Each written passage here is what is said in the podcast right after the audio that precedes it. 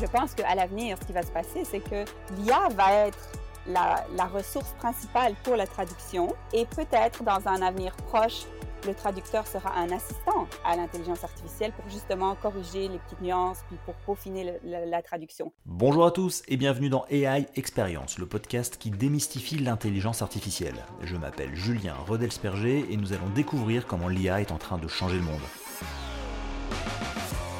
Et pour cela, j'ai le plaisir d'être accompagné par Laura Stadler, qui est gestionnaire de projet au sein d'une entreprise de traduction indépendante au Canada. Bonjour Laura, merci de participer à cet épisode d'AI Experience. Comment vas-tu? Ça va bien, merci Julien. Je suis très heureux que tu puisses euh, être avec moi aujourd'hui parce qu'on va parler d'un sujet qui est absolument passionnant. On va parler de traduction, de linguistique un petit peu. Et la première question pour toi, Laura, c'est est-ce que tu peux te présenter, nous expliquer un peu qui tu es, ce que tu fais et pourquoi est-ce que tu t'intéresses à la fois à l'IA et, à la traduction? Oui, bien sûr. Alors moi, je suis belge. J'ai étudié la traduction en Belgique euh, avec la combinaison anglais-espagnol. Mon premier emploi n'était pas dans le domaine de la traduction, mais ensuite j'ai déménagé euh, au Canada où je travaille depuis maintenant 14 ans pour une entreprise de traduction. Euh, nous faisons la gestion des projets de traduction. Donc je ne travaille pas en tant que euh, traductrice à proprement parler, mais je fais la gestion du projet de traduction de A à Z. Je revois la traduction, la terminaux, etc. Donc, euh, définitivement, l'intelligence artificielle a le potentiel de nous aider énormément dans ce domaine-là. Donc tu es belge, tu parles euh, français évidemment, tu parles anglais parce que tu vis au Canada tu parles d'autres langues? Tu comprends d'autres langues? Oui, absolument. Donc, euh, une autre de mes langues, c'est l'allemand euh, que j'ai appris depuis, depuis l'enfance, en fait. Et puis, bien entendu, je parle l'espagnol euh, qui faisait partie de mon cursus universitaire. Et j'ai des notions aussi de néerlandais, hein, puisque le néerlandais est une autre des langues officielles de la Belgique. Ceci dit, je ne le pratique pas beaucoup, donc je suis un peu rouillée à ce niveau-là. D'accord. Donc, français, anglais, espagnol, allemand, néerlandais, cinq langues c'est impressionnant. Est-ce que tu, utilises quelle langue au quotidien, dans ton travail et dans ta vie personnelle? Euh, Je dirais de manière égale l'anglais et le français. Donc ma langue maternelle, évidemment, c'est le français. Mais à la maison, on parle les deux langues, l'anglais et le français en permanence. Mon travail, je suis confrontée à, bien entendu, énormément de langues différentes, mais c'est principalement les langues, euh, la combinaison anglais-français, parce qu'il y a énormément de travail dans cette combinaison linguistique-là, ici au Canada. D'accord. Alors, je vais commencer par une question sans doute euh, un, peu, euh, un peu étrange, mais est-ce qu'on a et est-ce qu'on va encore avoir besoin de traducteurs dans un monde où l'intelligence artificielle peut faire le travail quasiment instantanément? Pourquoi, selon toi, il est intéressant et important de prendre conscience des développements de l'intelligence artificielle quand on travaille dans, les langues et en particulier dans le monde de la traduction? Bah Écoute, c'est une question vraiment très intéressante. Alors aujourd'hui, je dirais que le, les clients ou les personnes qui, ont besoin de traduction je, remarque qu'il y a quand même encore une réticence à utiliser l'intelligence artificielle pure et dure, si je peux me permettre. Euh, je, trouve qu'il y a encore toujours cette demande du, côté humain, d'avoir un regard humain sur la traduction. Donc, on n'utilise pas d'outils euh, à base d'intelligence artificielle. Et, et, la majorité de nos clients vont dire, ben, nous, on veut un service complet de traduction et ils ne veulent pas qu'on utilise l'intelligence artificielle. Mais par exemple, on a d'autres clients qui, eux, vont dire, ben oui, nous, on est, on est, on est parfait avec ça. On utilise l'intelligence artificielle, mais on veut que vous, en tant que société de traduction, vous ayez la touche humaine. Donc, vous revoyez les traductions pour vous assurer qu'on peut vraiment se fier à l'intelligence artificielle. Donc, ce que j'entends, c'est que tes clients te disent finalement, euh, l'IA est là, soit on l'utilise pas du tout, soit on l'utilise un peu, mais il y a toujours une couche humaine qui vient soit faire le job, soit vérifier que le travail fait par l'IA soit cohérent, hein, c'est ça? Exactement, c'est ça. On a vraiment deux clients opposés. D'accord. Et, et, toi, tu, tu j'imagine que tu t'intéresses comme un peu à ces sujets? Tu as vu ces outils évoluer au cours des années? On a Google Translate, on a DeepL, on a ChatGPT euh, plus récemment qui fait aussi de la traduction. Comment est-ce que tu as vu ces outils évoluer et surtout, euh, quelle est ta vision sur ces outils de traduction nourris à l'intelligence artificielle? Bah Pour être honnête, euh, je vais dire que à part... depuis le début de mon parcours euh, professionnel dans ce domaine-là, au début, j'étais quand même assez euh, sceptique.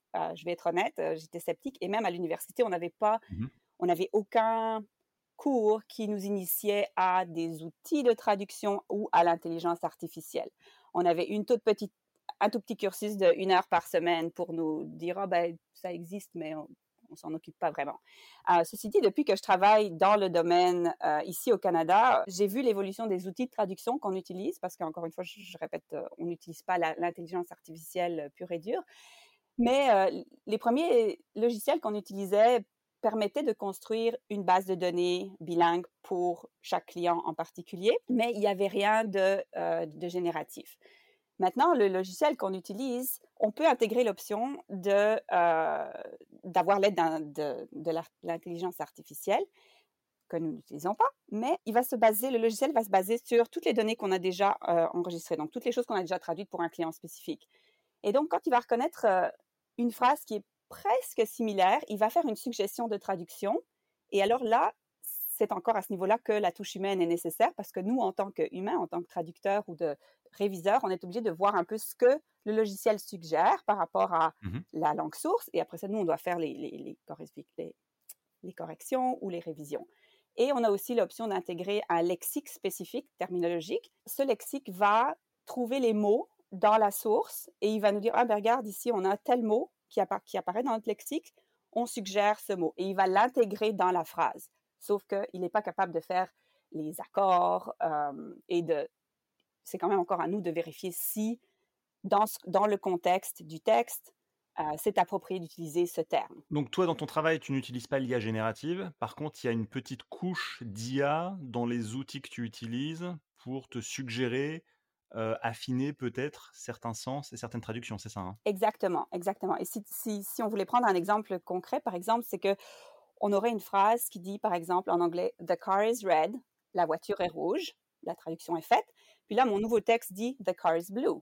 Et donc là, le système va me dire, ah ben, on a un match à 75% en disant, ben, notre traduction précédente était la voiture est rouge, mais on voit que red n'est plus dans le texte. Mmh si, par exemple, le texte blue était dans, dans, le lexique terminologique, il va me mettre la voiture est blue, euh, bleu, pardon, sans avoir fait l'accord. Et donc là, moi, je vais devoir, euh, moi ou un coordinateur va devoir faire la révision nécessaire. Alors, euh, si on prend un peu de recul, si on prend un peu de hauteur, si on considère l'industrie de la traduction au sens large, à ton avis, toi qui travailles dans le milieu depuis une quinzaine d'années, comment est-ce que l'IA transforme le secteur de la traduction euh, dans son ensemble? C'est quoi les impacts et, et, les conséquences? Les impacts sont majoritairement positifs parce que je pense que si on utilise euh, l'IA au quotidien, on peut gérer un, volume beaucoup plus gros de traduction.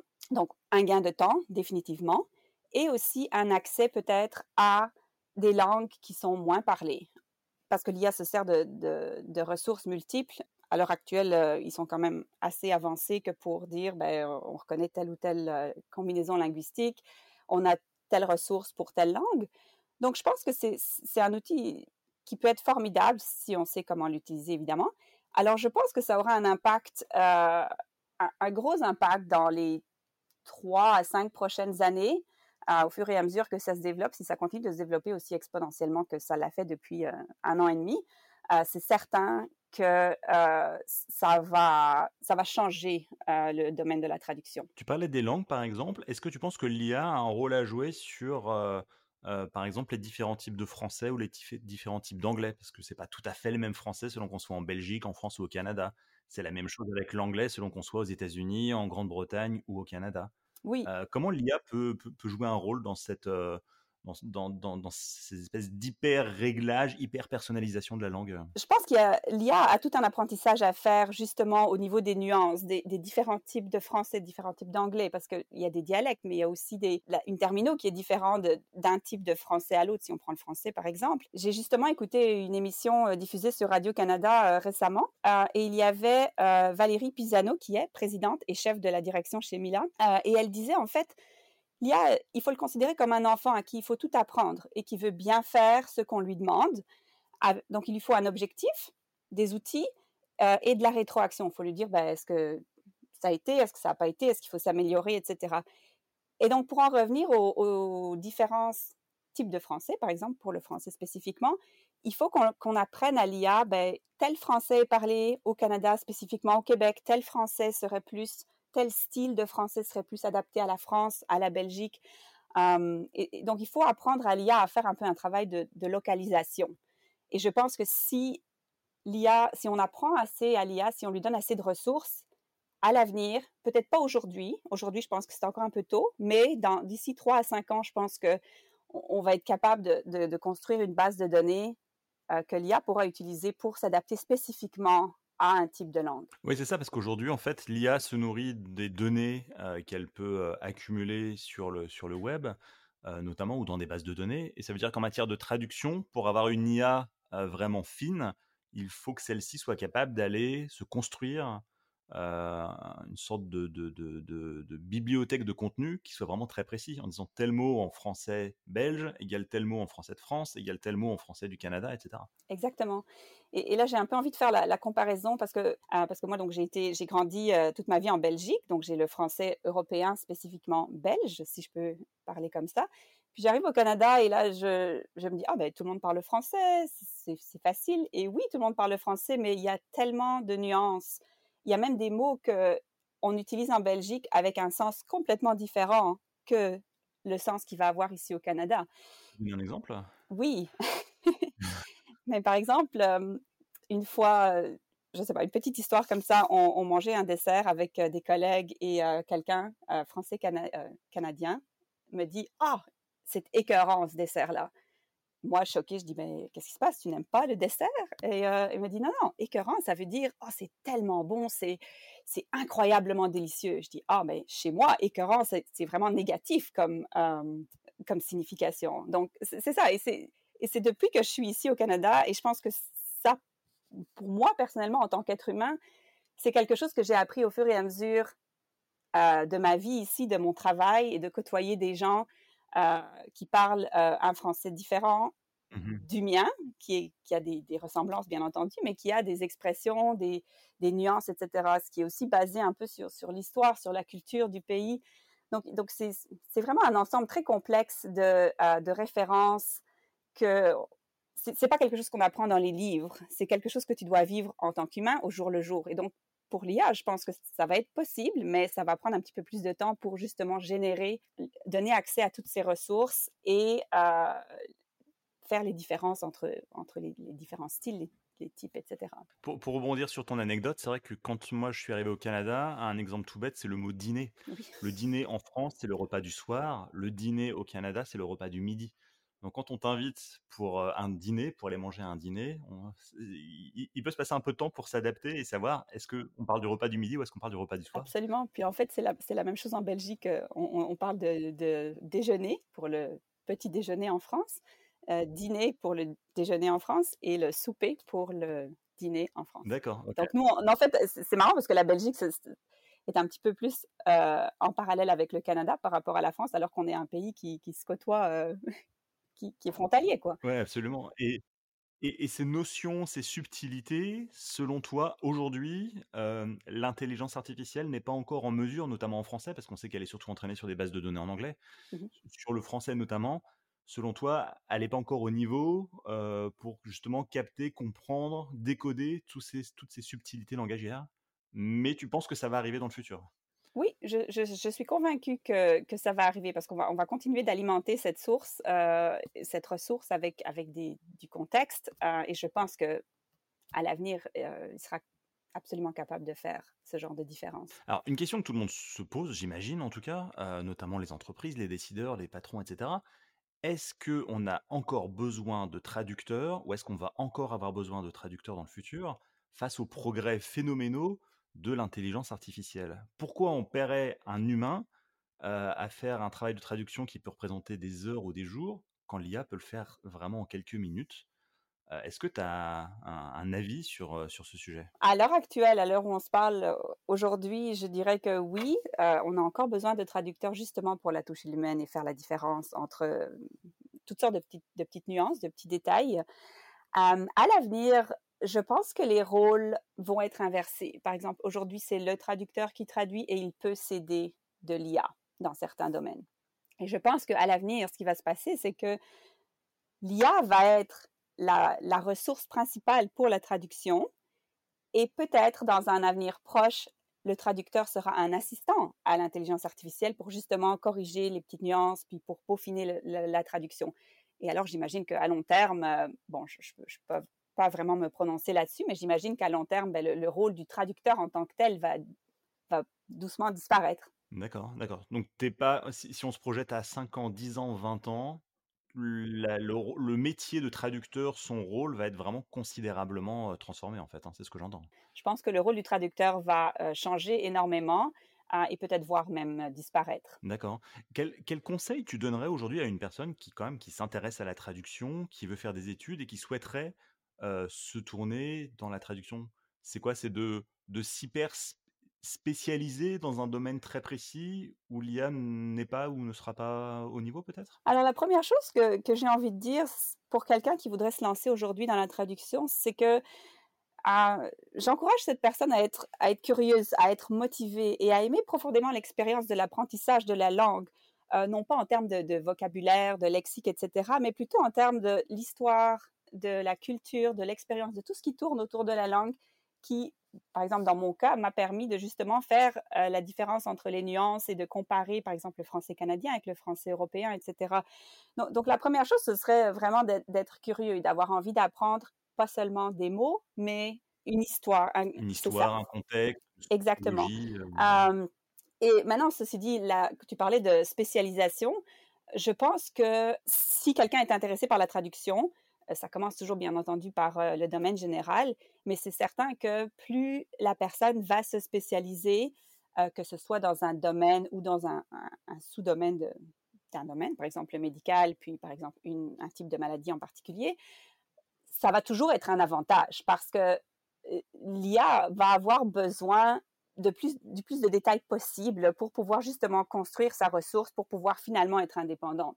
Donc définitivement, je pense que dans les 5 à 10 prochaines années, quelqu'un qui est vraiment spécialisé va continuer d'avoir du travail, va continuer d'être engagé, même si c'est pas pour traduire à proprement parler, au moins pour la révision de la traduction si elle était générée par euh, l'intelligence artificielle. Donc un traducteur spécialisé dans, je sais pas, la, neurologie euh, en anglais-français, euh, aura sans doute plus de travail et plus d'avenir qu'un traducteur qui fait, euh, je sais pas, dans le domaine du tourisme, des traductions assez généralistes, c'est ça hein? J'aurais tendance à penser ça. maintenant, il y a un autre domaine aussi qui, qui moi, m'a toujours beaucoup intéressé, c'est tout ce qui touche au marketing dans la traduction.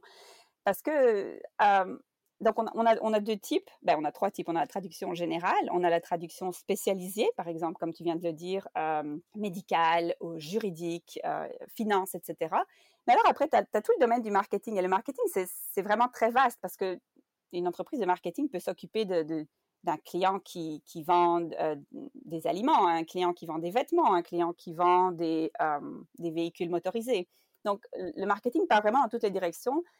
Et à ce moment-là, ce qui est intéressant pour moi, parce qu'on fait quand même beaucoup de, projets de marketing dans mon travail, c'est de pouvoir justement euh, avoir les nuances qui vont vraiment attirer le client. Donc, quand tu as des accroches publicitaires, euh, quand tu as, quand tu essayes de vendre un produit, d'en faire la publicité, c'est c'est pas une traduction littérale parce que ça fonctionne pas. Parfois, il y a des jeux de mots qui sont en anglais que qu'on ne sait pas rendre en français. Parfois, il y a des, des références à certaines étapes historiques ou culturelles d'un pays ou d'une province euh, que tu peux pas forcément rendre si, par exemple, ton manuel a été euh, ou, ton, ton, texte a été créé aux États-Unis, on va dire à New York, puis ça s'en va au Nouveau-Brunswick francophone euh, au Canada, les références vont pas être les mêmes. Et donc, c'est ça qui est intéressant après, je trouve, si on a cette créativité, si on a cette curiosité d'apprendre qui sera le public cible et à quoi il va être réceptif, je pense que c'est aussi un atout considérable dans le domaine de la traduction pour les 5 à 10 prochaines années. C'est ça, c'est vraiment la, capacité de, création, la créativité, la capacité à, connecter un peu les, points, les référentiels culturels et historiques qui peuvent faire la différence euh, et, pour le coup, l'IA n'est pas du tout au niveau, en tout cas aujourd'hui, sur ce, sur ce point-là. J'aurais tendance à dire que oui. Alors, je veux, je veux quand même préciser que je n'ai pas utilisé l'IA euh, dans le domaine de la traduction assez que pour avoir euh, une opinion ferme, mais je me base sur ce que je vois dans mon travail, que nos clients nous demandent encore de faire des révisions, de, s'assurer que c'est correct, de s'assurer que ça fonctionne pour tel public dans ce domaine, etc. Donc, du fait qu'on a encore toute cette demande de, de la touche humaine à l'heure actuelle dans mon travail, c'est ça qui, me, convainc qu'à à, l'heure actuelle, l'IA n'est pas encore arrivée à ce stade-là. D'accord. Alors, sans euh, révéler quoi que ce soit en termes de confidentialité par rapport à ton travail, mais tu disais que certains de tes clients contractuellement, expliquent qu'ils ne veulent pas travailler avec l'IA. Est-ce que tu peux, est-ce que tu en connais les raisons? Est-ce que tu peux nous les partager et nous dire pourquoi est-ce que certains de tes clients ne souhaitent pas travailler avec l'IA et veulent que 100% des traductions soient réalisées par des traducteurs humains? Je pense qu'il y a quand même encore une, grosse réticence de faire confiance à 100% à l'IA dans le domaine des traductions. Et nous, par exemple, on voit ça on a des clients qui vont nous demander, euh, des clients, on va dire anglophones, qui vont nous demander une traduction en français et leur équipe ne parle absolument pas le français. Ils ne peuvent pas, ils n'ont pas de moyens euh, internes de vérifier que la traduction qu'on leur fournit est correcte, si vraiment ils voulaient vérifier.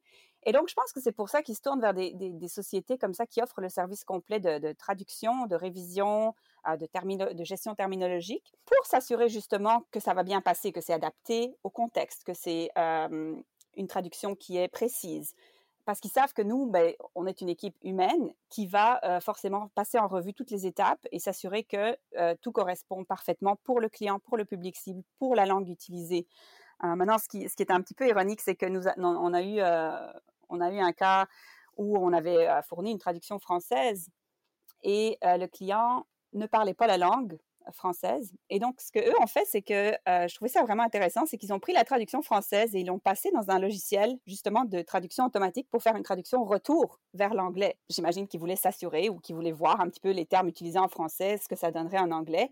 Et là, ils sont revenus vers nous pour nous dire, ben, euh, on, a, on a fait la traduction retour, mais ça ne on est un peu inquiet parce que euh, ce que le traducteur automatique nous a donné, les termes, ça n'a pas l'air de correspondre à l'idée originale que nous, on avait soumise. Et, donc, c'est à ce moment-là que j'ai trouvé ça fascinant parce que je me dis, waouh, euh, donc, à l'origine, ils vont pas utiliser l'intelligence artificielle, mais ils l'utilisent comme plan B pour une deuxième vérification. Et là, c'est que nous, on a dû euh, intervenir en disant, ben, regardez, oui, je, comprends le processus que vous avez fait, mais dans le contexte, pour le type de client, ce qui a été euh, généré en français, ça ne convient pas pour ce que vous voulez. Et donc là, c'était quand même intéressant de voir que ben, la traduction retour n'avait pas donné le résultat espéré. Donc il y, a une forme de prise de conscience quelque part de se dire bah, finalement la traduction c'est pas si simple, c'est pas si facile parce que les mots ont un sens, parce qu'ils ont un contexte euh, et parce que le message peut être plus ou moins bien interprété. Donc quelque part le rôle du traducteur ou même toi de ton travail, il y a un rôle de conseil également d'accompagnement j'imagine. Absolument, c'est important de, de, pouvoir avoir ce regard justement de dire ben, on prend en considération le client, le sujet, le public, adulte, enfant, euh, adulte professionnel, domaine spécialisé. Il y a plein de choses qu'on prend en compte pour s'assurer justement que, que tout fonctionne, que on conseille de notre mieux et, on, oui, on finit par prendre une décision en disant, ben nous, on suggère de traduire ça de cette façon parce que c'est ce qui conviendrait le mieux au vu de toutes les choses, de tous les critères à respecter pour euh, le texte soumis. D'accord. Alors, on disait, toi, tu travailles principalement français-anglais, tu fais également un peu d'espagnol, tu parles plusieurs langues. Euh, dans ton travail, quelles sont les langues avec lesquelles tu travailles et, est-ce que tu as déjà eu à traiter des projets de traduction avec des langues rares ou moins connues Et est-ce que l'IA, dans ces cas-là, ça peut être un avantage ou au contraire, ça peut être un inconvénient parce que c'est pas suffisamment documenté pour qu'un logiciel soit capable de faire une traduction qui soit propre? Donc oui, donc moi mes langues, comme je le disais, je travaille principalement avec le français, mais j'ai déjà travaillé avec beaucoup d'autres euh, langues différentes, euh, tagalog, vietnamien, coréen. on travaille vraiment avec les langues euh, partout dans le monde.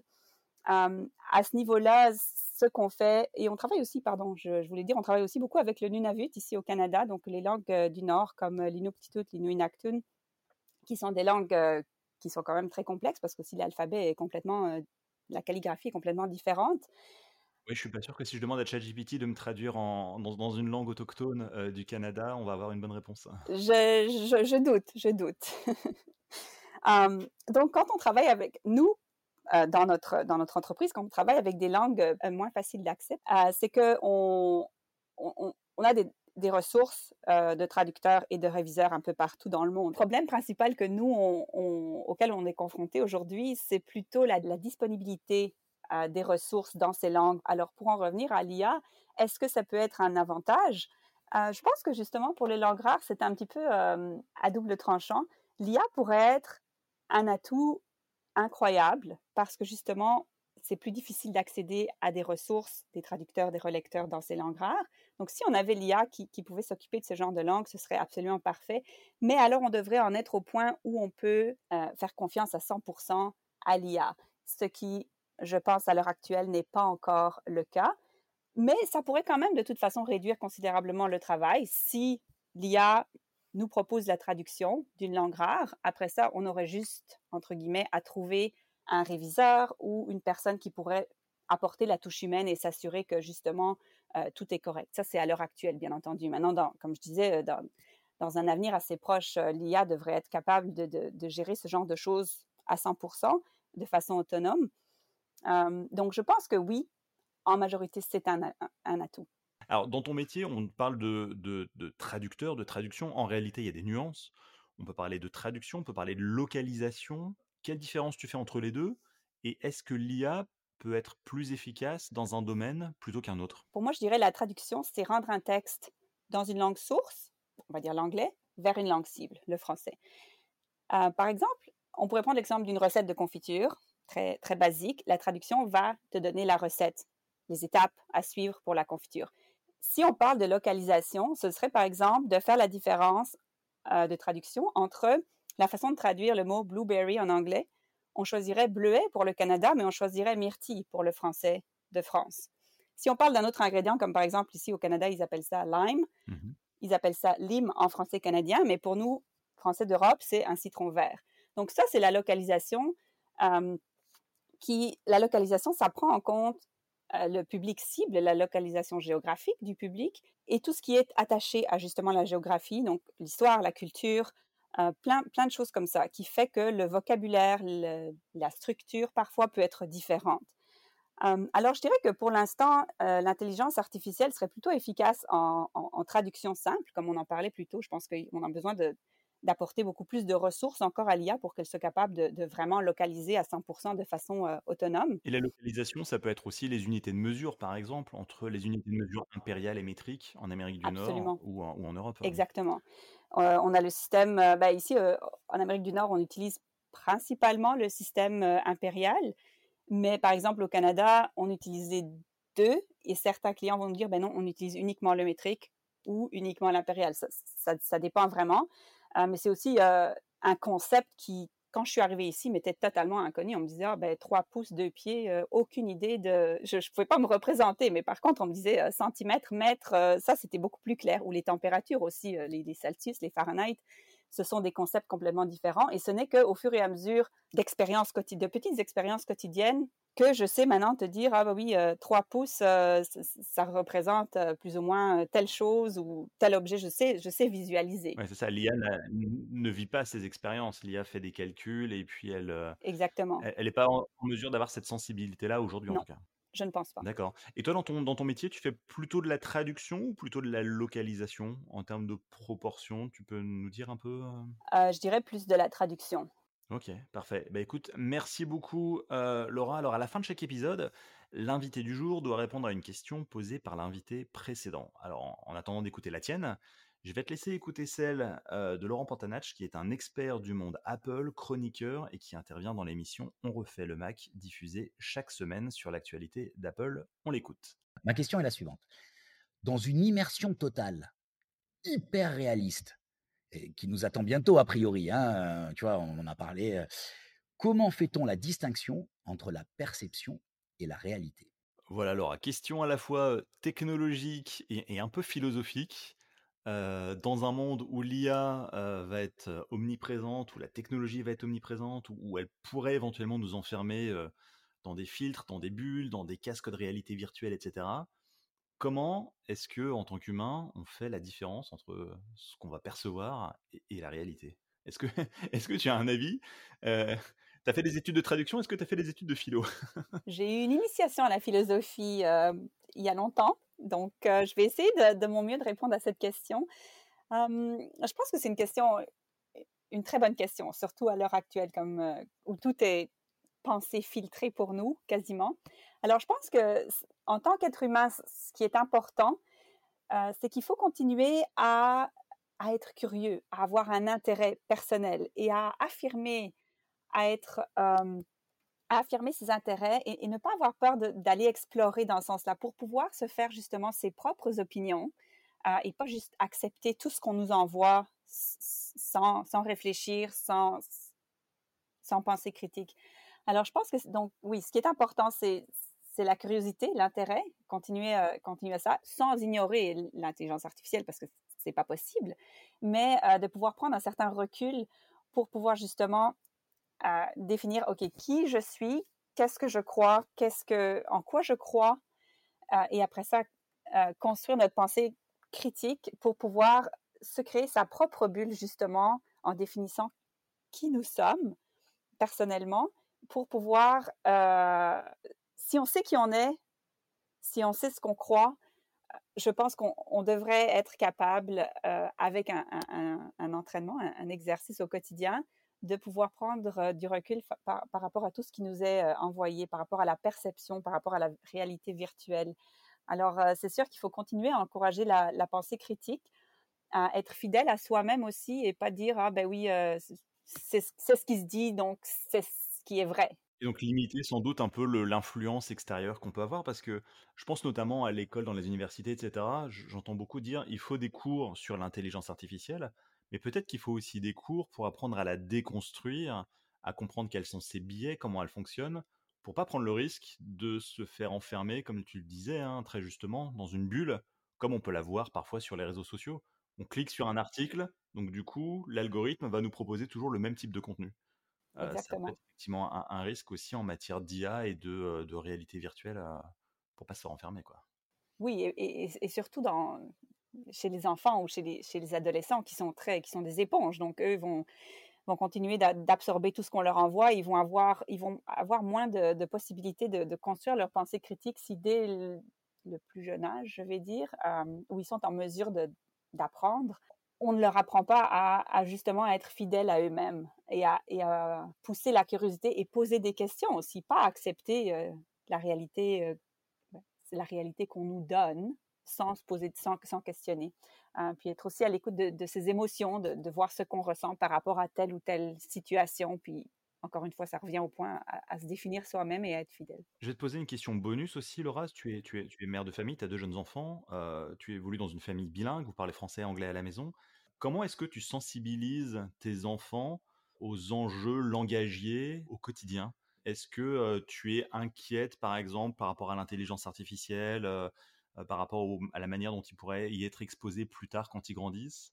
Est-ce que pour toi c'est important qu'ils maîtrisent les deux langues à part entière? Enfin voilà. Est-ce que, est-ce que toi, en tant que que mère de famille, quelque part, tu es inquiète, très impatiente, au contraire, très enthousiaste par rapport au sujet de, la langue et de l'intelligence artificielle?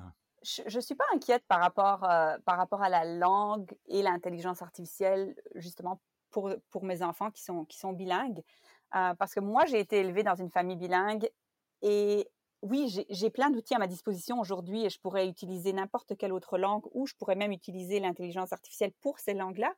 Mais pour moi, c'est une expérience. J'ai beaucoup de souvenirs qui sont rattachés à, une langue et à, l'autre langue, l'allemand et le français qu'on parlait à la maison de façon régulière. Et il y a des choses qui qu'aucune intelligence artificielle n'aurait pu m'apprendre par rapport à l'une ou l'autre. C'est plus, c'est un ressenti, c'est un confort de parler le français avec certaines personnes, l'allemand avec d'autres personnes. Donc, tout est basé pour moi dans mon apprentissage pardon, dans mon apprentissage des langues, c'est basé sur l'expérience que j'ai eue dans cette langue-là. Donc, je ne suis pas inquiète si on leur donne une bonne expérience aux enfants de l'anglais, du français. C'est quelque chose qui va, qui va être ancré en eux et qui vont faire partie de, de, la personne qui, qui deviennent. D'accord, parfait, super. Bah écoute, merci beaucoup. Je vais te laisser poser ta question. Quel, euh, quel sujet tu veux aborder? Quelle question est-ce que tu aimerais poser au prochain invité? Alors, ma question, moi, c'est sans écarter l'intelligence artificielle de notre quotidien, comment est-ce qu'on peut aujourd'hui continuer à motiver l'être humain à se dépasser en tant qu'humain, à avoir une passion qui n'est pas guidée exclusivement? Par l'intelligence artificielle. Ok, écoute, on parlait de philo, on n'en est pas très loin. Euh, merci euh, beaucoup, je poserai la question euh, au prochain invité. Merci beaucoup de ta participation, Laura. Je rappelle que tu es gestionnaire de projet au sein d'une entreprise de traduction indépendante ici au Canada. Merci beaucoup d'avoir participé à ce podcast. Merci, Julien. Si vous avez aimé cet épisode, n'oubliez pas de vous abonner à l'émission sur votre plateforme de podcast préférée. Votre soutien compte et vos commentaires peuvent aider à partager cette expérience avec d'autres. Vous pouvez aussi visiter le site web ai-experience.io pour aller plus loin. A très vite pour un nouvel épisode.